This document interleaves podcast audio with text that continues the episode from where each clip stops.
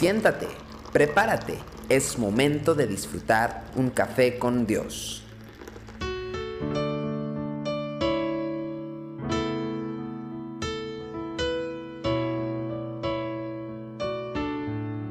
Bienvenido una vez más a Café con Dios. Hoy quiero leer primero de Samuel 16.1, un pasaje triste, porque Saúl pierde el reino y Samuel viene para escuchar a Dios.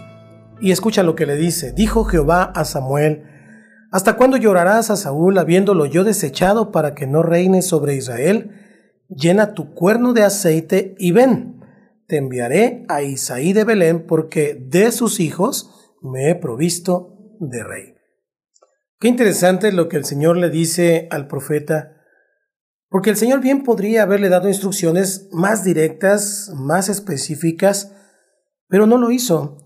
Él podría haberle dicho, mira, cuando llegues pregunta por David, que es el hijo menor de Isaí, simple y sencillamente, porque él es la persona que yo he escogido para que sea el rey. Úngelo y bendícelo en mi nombre, pero sabemos que no fue así. El Señor, fiel a su estilo, le dio solamente la información necesaria para que el profeta se pusiera en marcha, fuera a buscar al hijo de Isaí de Belén, pero no sabía quién era. Cuando Samuel llega a Belén comenzó el proceso de buscar al nuevo rey, pero Dios no intervino. Usó a Samuel eh, en sus propios criterios. Pero después viene Samuel y creyó haber encontrado al nuevo rey cuando vio al hijo mayor, y sucedió lo mismo cuando vio al menor, y en ese mismo momento Dios habló y le dio instrucciones adicionales revelando el principio que debe guiar el proceso de selección y de crecimiento para los diferentes encargos que Dios nos da. En 1 de Samuel, capítulo 16, versículo 7, dice, Y Jehová respondió a Samuel, No mires a su parecer, ni a lo grande de su estatura, porque yo lo desecho.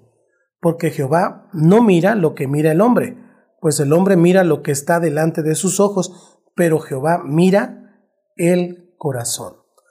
Las instrucciones incompletas que le dio el Señor a Samuel revelan un importante principio acerca de la manera en que Dios se relaciona con nosotros. Nuestra tendencia es creer que estamos trabajando para Dios. Si fuéramos únicamente empleados de Dios, Él nos daría instrucciones completas porque nuestra función sería solamente cumplir con lo que Él nos encomienda.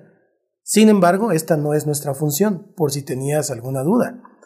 En toda obra que Dios nos manda hacer, Él también está interesado en seguir trabajando con nosotros, es decir, en nuestra vida. Quiere decir que las instrucciones incompletas que Dios le dio a Samuel obligaron primero a Samuel para que caminara en fe. Fíjate bien, fue y caminó en fe, pero durante el proceso de selección cometió el error de mirar lo externo de las apariencias de los otros hijos de Isaí, y Dios le enseñó una importante lección acerca de los criterios que Dios usa para tratar a los hombres. dijo, yo no miro lo exterior, yo miro el corazón. La lección enseñada en el momento preciso iba a quedar grabada en el corazón de Samuel por el resto de su vida. De manera que podemos afirmar que en cada trabajo, en cada tarea que Dios nos da, Él tiene dos metas importantes que cumplir. Una de ellas es que obviamente se lleve a cabo el proyecto conforme a las instrucciones que Él da. Pero la segunda es que en ese proceso nosotros sigamos creciendo y aprendiendo acerca de cómo se hace y cómo se lleva adelante la obra de Dios. Nunca te veas como un mero empleado de Dios, porque, lo vuelvo a decir, usted y yo no estamos trabajando para Dios. Usted y yo estamos trabajando con Dios, pero en calidad de aprendices.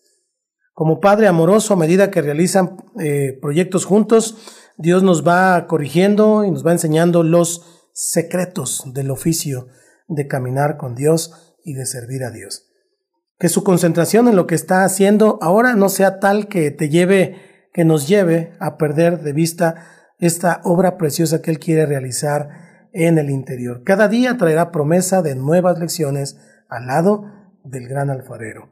Él siempre está trabajando con nosotros.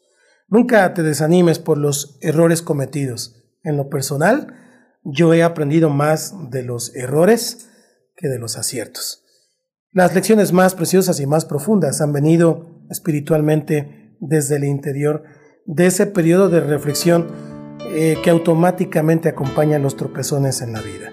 Así que te animo para que te levantes y te esfuerces y quiero pedirle a Dios que te bendiga a través de su palabra y de su espíritu.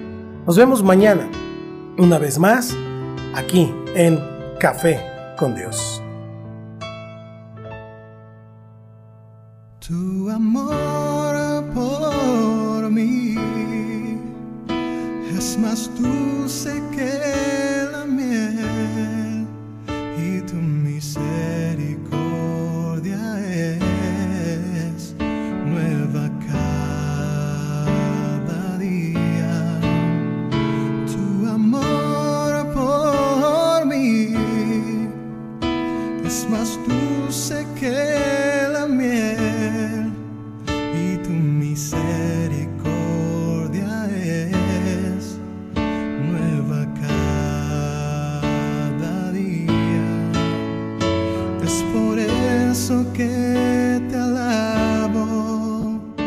es por eso que te sirvo, es por eso que te doy todo mi amor. Es por eso que te alabo, es por eso que te sirvo, es por eso que